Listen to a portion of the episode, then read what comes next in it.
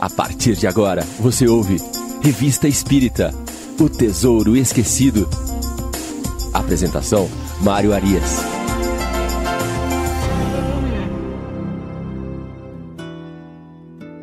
Olá, amigo ouvinte da Rádio Idefran. Estamos de volta com o programa Revista Espírita O Tesouro Esquecido. Mais uma vez retomamos o mês de dezembro de 1858. Este é o nosso programa de número 47. É o quinto programa que nós nos dedicamos ao mês de dezembro de 1858. Uh, ah, um fascículo riquíssimo da Revista Espírita. E não concluiremos ainda hoje o ano de 58. Teremos mais um programa ainda. O nosso programa 48 ainda vai tratar deste mês eh, que nos trouxe grandes ensinamentos. A primeira coisa que nós temos que observar neste mês de dezembro de 58 é o papel que Kardec dá à mulher nesse fascículo. É muito interessante, Kardec era um homem à frente do seu tempo. Nosso amigo Adolfo de Mendonça costuma dizer que Kardec era um homem à frente do nosso tempo. Ah, nós, se nós reportarmos àquela época, nós podemos observar que a mulher tinha um papel submisso, um papel secundário na sociedade. E Kardec dedica esse mês de dezembro aqui, ele traz vários artigos falando da mulher. Então ele já começa a antecipar aqui, né, na revista espírita, qual era o seu entendimento com relação ao papel da mulher e o papel que a mulher deveria desempenhar nos séculos vindouros, fazendo parte integrante e importante no papel da regeneração do planeta Terra.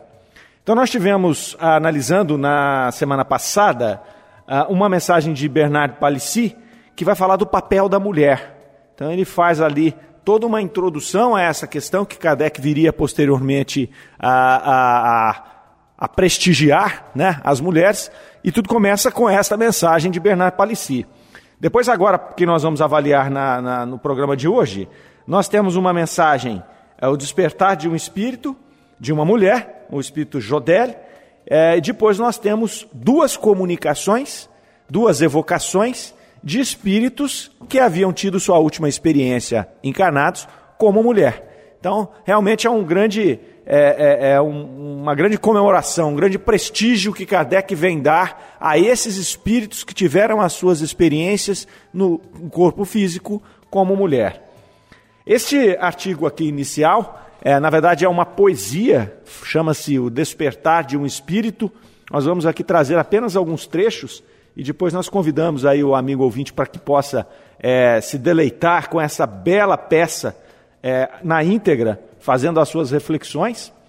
Vamos aqui a um pequeno trecho. Para aquele que sai da noite do sepulcro, é o dia que se mostra puro e a luz brilhante o sol é mais radioso e a vida embriagante. O ar é então mais doce do que o leite e o mel. Cada som é uma voz entre os coros do céu. A voz mansa dos ventos faz uma harmonia que se torna infinita e no espaço se amplia. O que a alma concebe ou fere os olhos seus, o que se pode ler sobre o livro dos céus, pela extensão dos mares, nos leitos profundos, em todos os oceanos, abismos e mundos.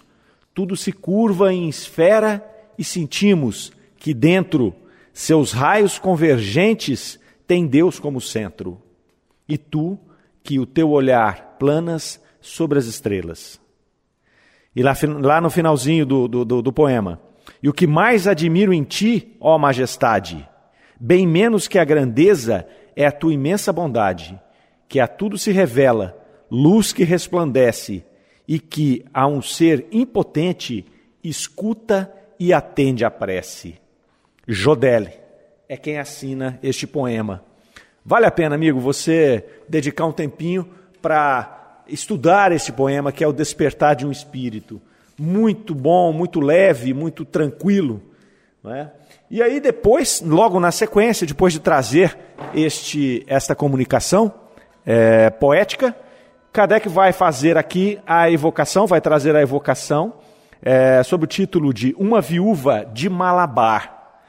E ele começa aqui dizendo que há tempos eles dese desejavam interrogar uma daquelas mulheres da Índia que haviam sido sujeitas ao costume de queimar-se com os maridos, sob o cadáver dos maridos. Então, esse era um costume da religião dos Brahmas, na Índia, é, onde o marido vinha a desencarnar e, e, e, por costume deles, eles queimam o corpo, e em alguns casos a mulher era obrigada a ser queimada viva junto com o corpo do marido. Então é interessante aqui é, Kardec demonstrar esse interesse nesse tipo de evocação, né, justamente no momento em que ele está fazendo é, esta homenagem às mulheres, ele está trazendo aí, vagarosamente, ele vem implantando a importância né, do papel da mulher na sociedade. Né, papel, como nós já dissemos, que era tido ali como secundário, né, a mulher submissa. E aqui é um exemplo de uma submissão mais profunda possível. Né, a mulher não tinha o direito é, à sua vida. Então, se o marido vinha a morrer, ela era queimada viva junto com o corpo do marido. Ou seja, ela, fora a função é, de esposa, ela não tinha nenhuma outra função. Era esposa e mãe, e o restante ela tinha que se submeter ao marido ou à sociedade patriarcal é, que reinava naquele momento. Então, Kardec vai buscar esta evocação para poder compreender esse processo. Né? E ali ele vai é, é, buscar algumas, algumas questões interessantes. Não é? Seria isso aí um tipo de suicídio? Como esse espírito aceita isso? É de bom grado que ele faz? Né? Como é que esse espírito se vê após a morte? Qual é o objetivo desse ato tão radical, né? tão inferior, vamos dizer assim, tão animalizado, né? de queimar viva uma pessoa para satisfazer um costume? E por fim, isso se justifica? Existe alguma justificativa racional para isso? Não é? E nada melhor do que você entrevistar alguém que foi queimado, né? porque essa pessoa vai poder trazer estas impressões. Então foi aí que Kardec é, estabeleceu né, os objetivos desta evocação. E aí eles vão né, conversar com São Luís, que é o presidente espiritual da Sociedade Espírita de Paris, solicitando para que ele enviasse uma dessas mulheres, o espírito de uma dessas mulheres, para que eles pudessem fazer essa entrevista. E ah, São Luís respondeu que no momento adequado ali ele faria esta, é, traria um espírito desse. Né? Então Kardec não evoca pelo nome, ele não conhecia ninguém, obviamente, até porque essas mulheres não costumam ter nome, e muito menos ter seu nome, seus nomes divulgados. Então Kardec pede a São Luís que interfira e que busque um espírito nessas condições e ele disse que oportunamente o faria. E na sessão da Sociedade Espírita do dia 2 de novembro de 58, ah, o senhor Adrien, o médium vidente, que nós já nos referimos aqui no nosso programa, ele avistou uma dessas mulheres. Então ele viu uma dessas mulheres chegando é, e aí ele descreveu.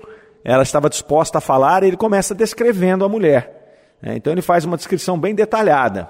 Ele diz assim: olhos negros e grandes, com esclerótica amarela, rosto arredondado, faces salientes e gordas, pele açafroada e trigueira, cílios longos e supercílios arqueados e negros, nariz um pouco grande, e aí ele vai detalhando, ele vai detalhando cabelos lisos, né, abundantes e negros, ele faz um retrato daquela mulher que viria se comunicar.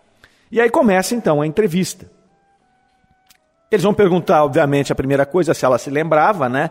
Uh, Lembrai-vos mais ou menos em que época viveste na Índia e onde fostes queimada com o corpo de vosso marido?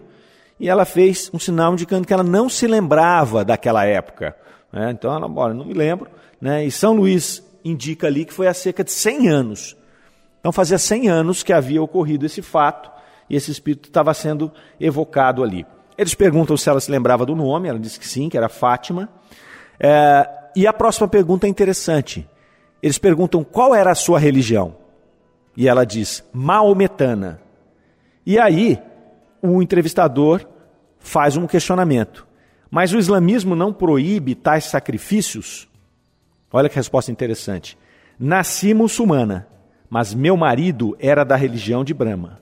Tive que me conformar com o costume da religião onde eu morava. As mulheres não se pertencem, Aqui ela dá uma prova clara do que era a mulher estamos falando aqui de 250 anos antes do nosso tempo, 260 anos antes do nosso tempo, não é? E, e, a mulher não se pertencia mesmo. A mulher tinha que fazer aquilo que lhe ordenavam, seguir os costumes à risca e se conformar com isso. Não havia muito mais o que fazer. Eles perguntam que idade ela tinha quando foi morta, e ela diz 20 anos. E é interessante porque aí o médium vidente Adrien, ele diz, olha, a, a, a, todo o aspecto dela, a afeição dela com que ela está aqui é, aparecendo, é, aparenta mais de 28 anos. Aparenta uma mulher próxima de 28 anos.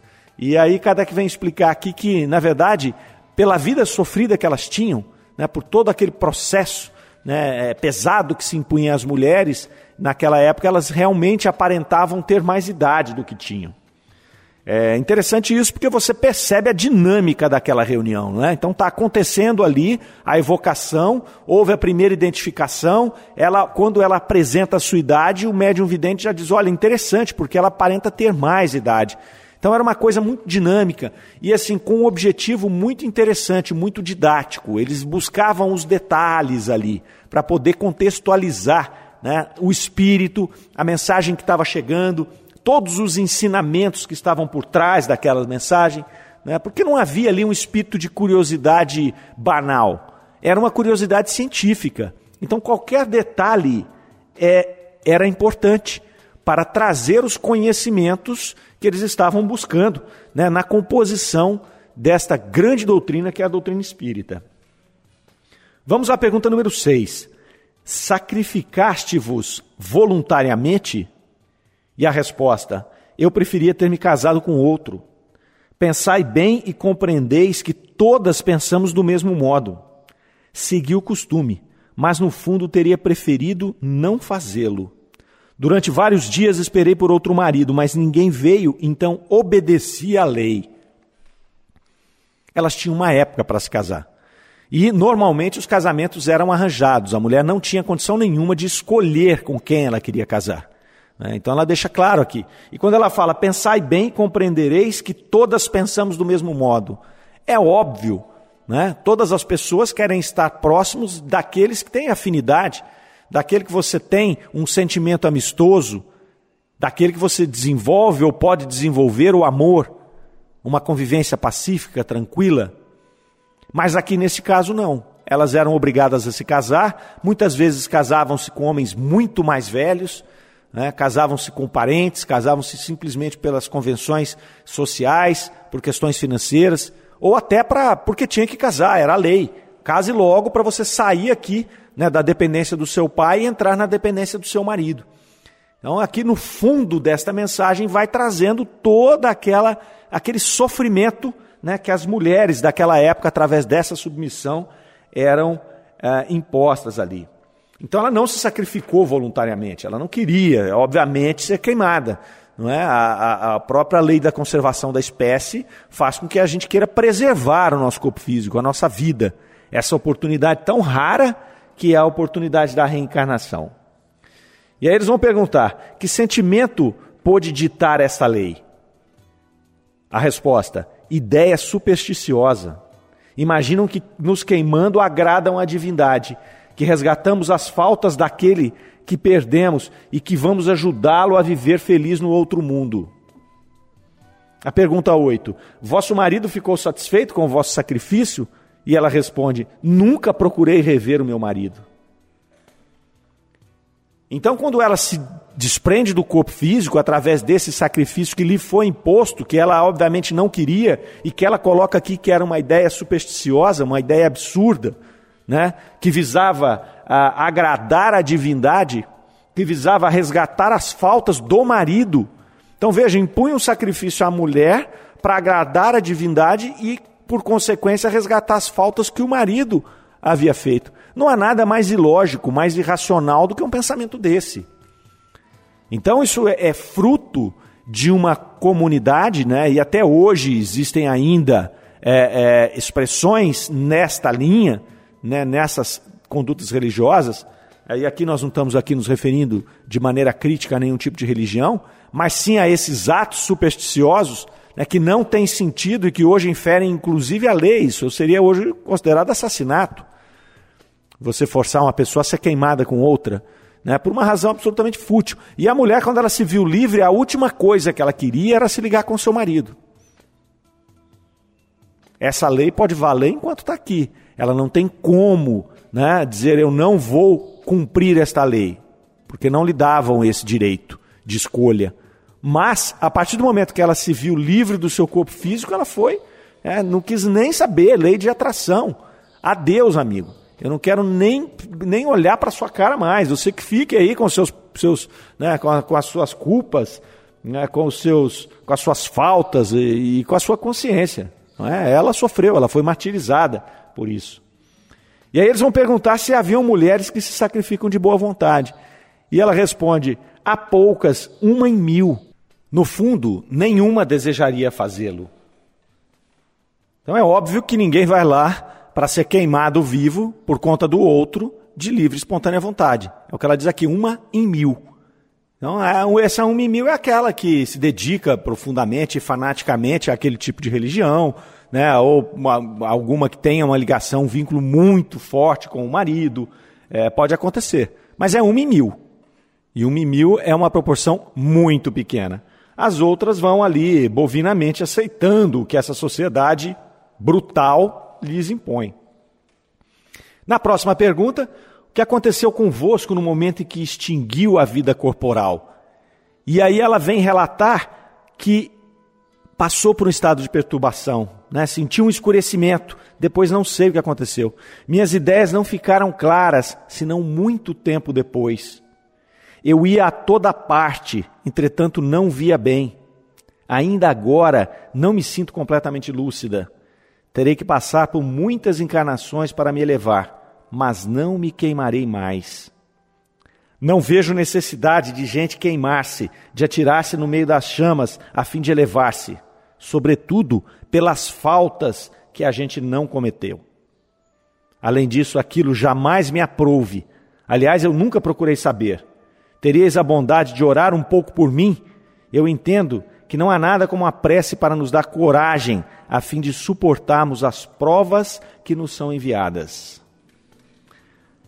Vejam que lhe foi imposto um sacrifício, esse sacrifício a levou naturalmente a um estado de perturbação, que é o estado natural depois da morte. Né? Ela ficou ali vagando, Vejam que São Luís disse que esse fato aconteceu há 100 anos, então faz 100 anos que ela está ali nesse estado, ainda é, buscando um esclarecimento né, para o seu espírito. É, isso tem menos a ver com a forma de morte dela do que com o ponto evolutivo em que ela estava quando morreu. É, isso a gente tem que deixar bem claro, não é? Não foi a morte na fogueira que fez com que ela entrasse em perturbação e que ela levasse esse tempo para poder organizar suas ideias era um espírito que estava nesse momento evolutivo. Se ela tivesse morrido de um acidente, se ela tivesse morrido de uma doença, a perturbação teria sido a mesma. Talvez ali um estado de consciência, um estado de revolta, tenha alongado um pouco esse, essa, essa questão da perturbação. Mas se fosse um espírito já evoluído, se fosse um espírito mais esclarecido, né, e é comum naquela época, estamos pensando há 250 anos, né? Se nós, nós espíritos aqui que estamos falando hoje, encarnados há 250 anos atrás, com certeza a nossa evolução espiritual seria muito menor do que é hoje. Pelo menos assim esperamos, que a gente venha aproveitando as nossas oportunidades. Não é? Mas pense, esses espíritos que desencarnavam há 250 anos, eles tinham um grau evolutivo muito menor do que o nosso. Por isso esse estado de perturbação e por isso esse tempo que se levava. Aí volto a dizer, o fato da morte violenta, da morte imposta, pode ter gerado nela, inclusive por conta até do seu estágio evolutivo naquele momento, um, uma questão de revolta que aumentou a sua perturbação. Se esta questão da revolta causada pelo assassinato dessa pessoa, porque eu não tenho outra palavra para definir isso, causou essa revolta nela, aquele que promoveu aquele ato, aqueles que apoiam esse tipo de costume, né, é, eles também são corresponsáveis por esse processo. Porque ela, através da sua, do seu ponto de evolução espiritual, ela vai, é, não vai conseguir lidar bem com esse processo, né? mas aquilo que foi imposto não foi imposto por ela, foi imposto por outro. Então é aí que entram as corresponsabilidades. É aí que também as pessoas que cometeram aquele ato, assim como nós, quando cometemos atos que influenciam outras pessoas, nós somos corresponsáveis. Nós vamos aí ter que arcar com as consequências morais desses atos que nós ali cometemos. Muito bem. Depois aqui Kardec faz uma observação no final, dizendo que nas, em outras sessões posteriores a essa em que foi entrevistada é, esse entrevistado esse espírito, é, eles a viram novamente ali participando das reuniões. Ela não se comunicou mais, mas ela participava das reuniões. E uma vez questionada a um espírito por que, que ela estava lá, ela dizia que ela estava se instruindo. Então ela foi, se aproximou daquele grupo, São Luís a trouxe para que ela pudesse dar esta comunicação, né, recheada aí de ensinamentos e reflexões, e depois ela aproveita para poder aprender com aquele processo, para poder se instruir e, naturalmente, é, dar continuidade ao seu processo evolutivo. E aí vamos para a segunda comunicação que nós mencionamos, é, que se chama A Bela Cordoeira, é uma comunicação também de um espírito que havia sido mulher. É, e aí começa Kardec com uma notícia, colocando uma notícia que seria referente ao espírito que eles iriam evocar. Então vai dizer: Luísa Charlie, chamada Labé, cognominada a Bela Cordoeira, nasceu em Lyon ao tempo de Francisco I. Era de uma beleza perfeita e teve uma educação esmerada. Sabia grego e latim. Falava espanhol e italiano perfeitamente e fazia nessas línguas poesias que não desabonavam os escritores nacionais. Afeita a todas as formas de exercícios físicos, conhecia a equitação, a ginástica e o manejo das armas.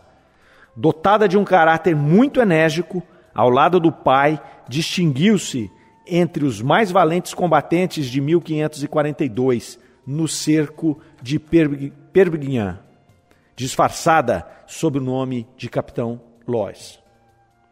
Aí continua fazendo essa descrição, dizendo que ao fracassar este cerco, onde ela lutou, né, travestida de homem, veja bem, novamente aqui tem um ponto importante: ela não poderia jamais, naquela época, ter lutado como um oficial feminino simplesmente porque não haviam oficiais femininos.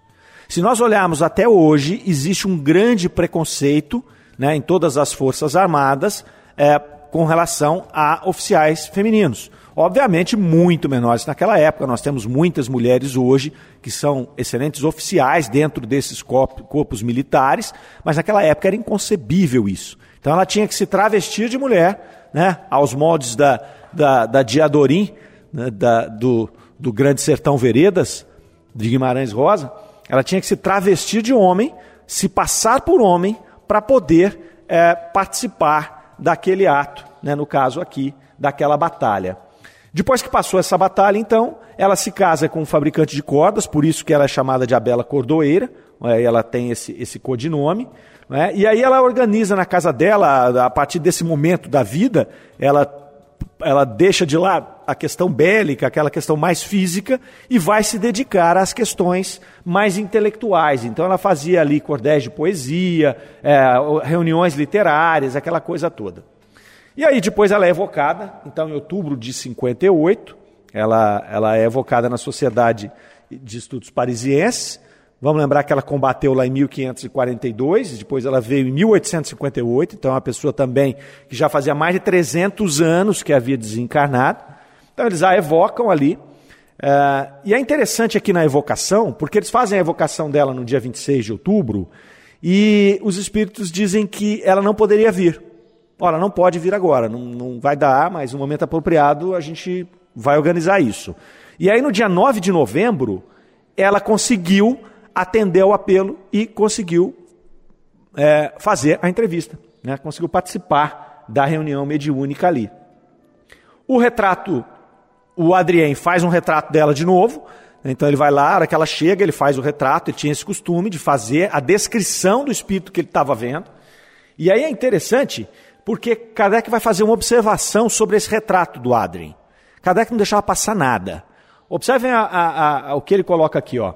Nada prova, sem dúvida, que este retrato como o precedente, que é o da mulher lá queimada, não sejam fruto da imaginação do médium, de vez que não temos controle.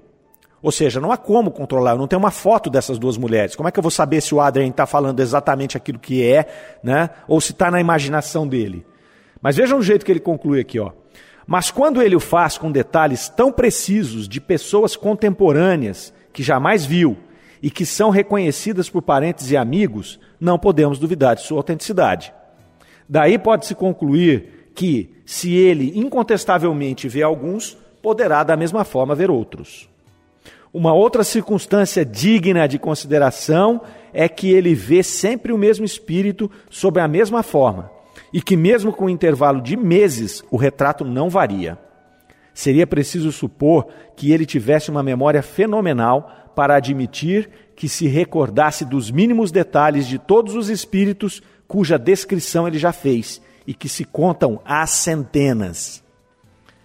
Muito interessante essa observação de Kardec no meio, no meio do artigo ali da evocação. Kardec não desperdiçava tinta.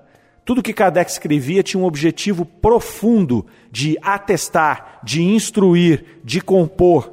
Então, quando ele vem dizer aqui, é, ele já vai dizer aos opositores, porque é, Adrien fez a primeira descrição daquela mulher, daquela muçulmana que foi queimada viva lá na Índia, e agora ele faz a descrição da cordoeira. E aí os críticos podem dizer: ah, tá, legal, tá, eu acredito em que mais? Né? Por que, que eu vou acreditar que o que ele está falando aqui é verdade? Como eu vou saber se não é essa descrição dessas duas mulheres não vem da imaginação dele? Aí Kardec diz: olha, pode vir, pode ser que venha, a gente não tem controle, eu não tenho foto dessas mulheres.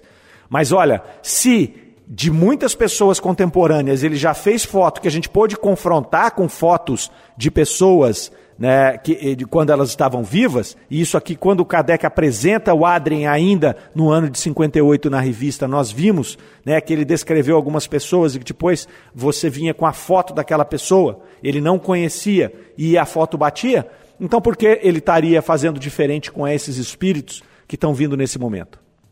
Então, Kardec vai pontuando isso e refutando esses argumentos dos opositores. É muito bacana. Outro ponto que ele coloca é assim: olha, ele descreve essa mulher hoje. Se essa mulher daqui seis meses se manifestar de novo, ele descreve ela igualzinho. E como ele faz isso com centenas de espíritos, como é que ele vai lembrar o detalhe? Ah, essa daqui é aquela pessoa que se manifestou no dia tal, e aí eu tenho que dar a descrição exata. Nós vimos na descrição anterior que ele descreve tudo: cílios, cor dos olhos, tamanho, altura, peso, não é? Ah, até a idade. Como é que vai daqui? Ele descreve 100 pessoas, daqui 4, 5, 6 meses ele vai simplesmente é, descrever e saber qual era aquele espírito. Né? Kardec coloca isso como improvável.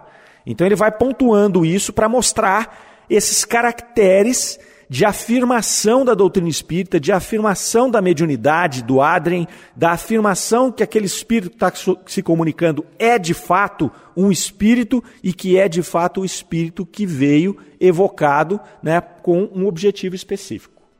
Mas vamos lá. Ele vai então começar a evocação da bela cordoeira, e lá na pergunta 4 já, ele começa fazendo uma introdução, a gente vai direto para 4. Ele vai perguntar ali: de onde poderiam provir as qualidades viris que vos levaram a abraçar a carreira das armas? Que seria, na verdade, conforme as leis da natureza, atribuição dos homens? Olha só, homem mais forte, essa atribuição de guerra, né, de combate, por até por essa questão natural, seria preferencialmente dos homens. Por que, que ela conseguiu fazer isso? E aí ela diz: Isso agradava ao meu espírito, ávido de grandes coisas. Mais tarde, ele voltou-se para outra ordem de ideias mais sérias. As ideias com que nascemos, por certo, nos vêm de existências anteriores, das quais são reflexo. Entretanto, modificam-se muito, quer por novas resoluções, quer pela vontade de Deus. Olha que bacana, né? É, olha, eu trazia isso, era uma vontade, é um espírito frenético, né? falava várias línguas, lutava, fazia ginástica, era aquele espírito que trazia consigo um arsenal de experiências muito grande. Lá na pergunta número 7, qual teria sido a fonte dessa inteligência privilegiada que vos tomou, tornou apta a receber uma educação tão superiores, superior à das mulheres de vosso tempo? Penosas existências e a vontade de Deus. Havia, pois, em vós um progresso anterior?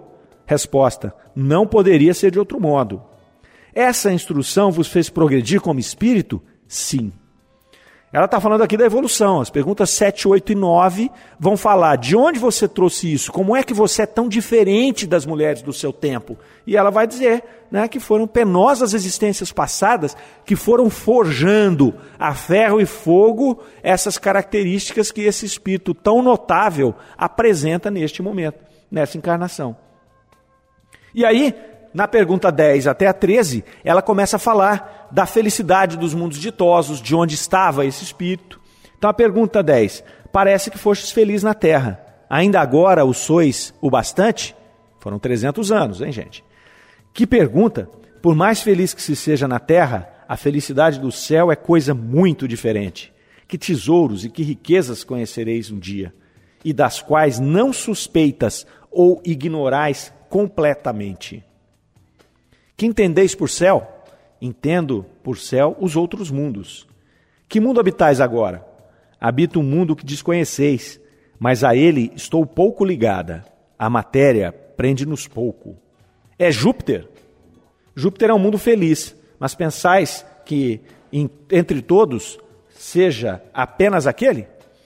Então ela vai mostrar para nós aqui que a felicidade fora a felicidade na nossa pátria espiritual, na nossa verdadeira morada, ela é muito, muito, muito superior a qualquer noção de felicidade que nós temos no planeta Terra. E que nós não temos sequer ponto de referência para poder imaginar o que nós vamos enfrentar. E aqui, por inferência, nós podemos observar que quanto mais o espírito evolui, quanto mais purificado ele está, mais acesso a essas belezas ele vai ter. E isso é natural porque se nós estamos ainda muito materializados, muito ligados à crosta terrestre, quando nós desencarnarmos, nós vamos ter ali o mesmo sentimento daquela mulher anterior que nós analisamos há pouco. Né? Ela ficou ali em estado de perturbação, vagando pela terra ali, né? totalmente né, descontrolada. Ao passo que essa daqui, que era um espírito muito mais evoluído, ela já vai alçar voos muito mais longos. Tanto é que ela habita um planeta superior ela não, não, não está mais na crosta terrestre. E que esse planeta superior, aqui interessantemente, não é Júpiter. Porque nós já vimos que várias comunicações falando de planetas superiores mencionam Júpiter. E ela diz aqui: não, são vários mundos superiores. Júpiter é apenas um deles. É muito interessante, muito rica esta, esta passagem aqui. E aí, ah, lá na pergunta número 15, é, é, bacana também porque vai mostrar o que, que, como esses espíritos mais evoluídos eles se portam, é? o quão diferentemente eles se portam de nós aqui meros mortais, né? Pergunta 15: Poderias dizer qual a classe em que vos poderíamos colocar entre os espíritos? E ela não responde. Ela simplesmente não responde. E eles perguntam a São Luís. São Luís pode responder a isso? E aí, olha a resposta de São Luís também ela está aqui. Não posso dizer aquilo que ela não quer dizer. Não vedes que ela é dos mais elevados entre os espíritos, que ordinariamente evocais? Aliás, os espíritos não podem definir exatamente as distâncias que os separam. São incompreensíveis para vós, para vós, mas são imensas. Então era um espírito muito superior. Então aí a gente começa a ligar os pontos, né? Ele era um espírito superior, que habitava um mundo superior, longe daqui, não é? E eles tentaram evocar num dia, não dava para evocar, por quê? Porque tinha que ter toda uma preparação, não é bem assim. Então esse espírito está lá, cuidando das coisas dele. Eles querem evocar, São Luís entende que isso tem um teor é, é, interessante de aproveitamento. Então ele vai lá, provavelmente ele organiza essa reunião desse espírito com aqueles, esse espírito vem, e quando pergunta, ah, que, que classe que você está? Ele fica quieto, ele vai falar, pô, não, eu sou espírito superior, eu sou da segunda ordem, eu sou da primeira ordem. Né? Eles não têm esse interesse de personalismo. Não é igual a gente aqui, né? que se apega aos títulos, né? que fica aqui a gente exaltando as nossas virtudes. Quanto mais elevado o espírito, mais modesto ele é, né? mais tranquilo, mais simples em espírito. Né? Bem-aventurados os, os pobres de espírito, simples de espírito, aqueles que não veem importância nessas coisas pueris que nós aqui ficamos eh, nos matando no planeta Terra. E aí segue aqui a comunicação, importante depois também vocês lerem esse artigo, é, que aqui tem muita coisa que se a gente for esmiuçar nós vamos encontrar. E aí eles pedem para que ela pudesse, é, para que ela fizesse alguns versos ali, né? E ela diz não, eu não vou, a gente não submete ao que vocês querem aqui, né? Nós não gostamos desse tipo de prova. E aí Kardec faz uma observação dizendo que esses espíritos superiores, de fato, eles não gostam de submeter essas provas e que aquilo ali, você fazer, é, pedir para ela fazer alguns versos, era justamente fazer uma prova. Né? Faz aqui, ó, faz os versos aqui que eu vou comparar com aqueles versos que você fez há 300 anos. Então eles não querem, eles não estão à nossa disposição. E outra, existe um grau de dificuldade aí. Né? Ela está há 300 anos de quando ela fez aquilo. Naquele momento ela estava materializada, ela tinha uma impressão das coisas. Hoje ela está há 300 anos depois morando num, num planeta superior. Né? Então, e outra, para que ela vai fazer isso? E tem o problema do médium ainda, que é uma ferramenta que vai trazer ruído. Enfim, ela não está aqui à disposição para ficar cumprindo isso. Mas ela disse: olha, tá bom, ok, mas qualquer dia desse eu venho aqui e escrevo alguma coisa. E no dia seguinte ela veio e escreve, não versos, mas escreve uma prosa que Kardec reproduz aqui, né, muito profunda também, muito rica de ensinamento, mas que nós aqui, por questão do tempo, nós não vamos avançar na leitura desta, desta prosa, mas vale a pena vocês observarem, ela está lá na observação é, desse mesmo artigo, na observação final, é o trecho final desse artigo. Então, aqui, meus amigos, nós vamos rumando para o final de mais esse programa. Nós agradecemos a presença de todos. Estaremos aqui na próxima semana concluindo o mês de dezembro de 1858 e, portanto, o ano de 1858. É com muito prazer que a gente faz esse programa. A gente aprende muito com esses ensinamentos de Kardec, com esses detalhes. Cada leitura nos leva a observar detalhes diferentes. Né? Então, nós convidamos a todos para que estejam conosco mais uma vez na próxima semana. Tá bom? Fiquem com Deus, que Deus os abençoe, tenham uma excelente semana. Até mais. Você ouviu Revista Espírita O Tesouro Esquecido.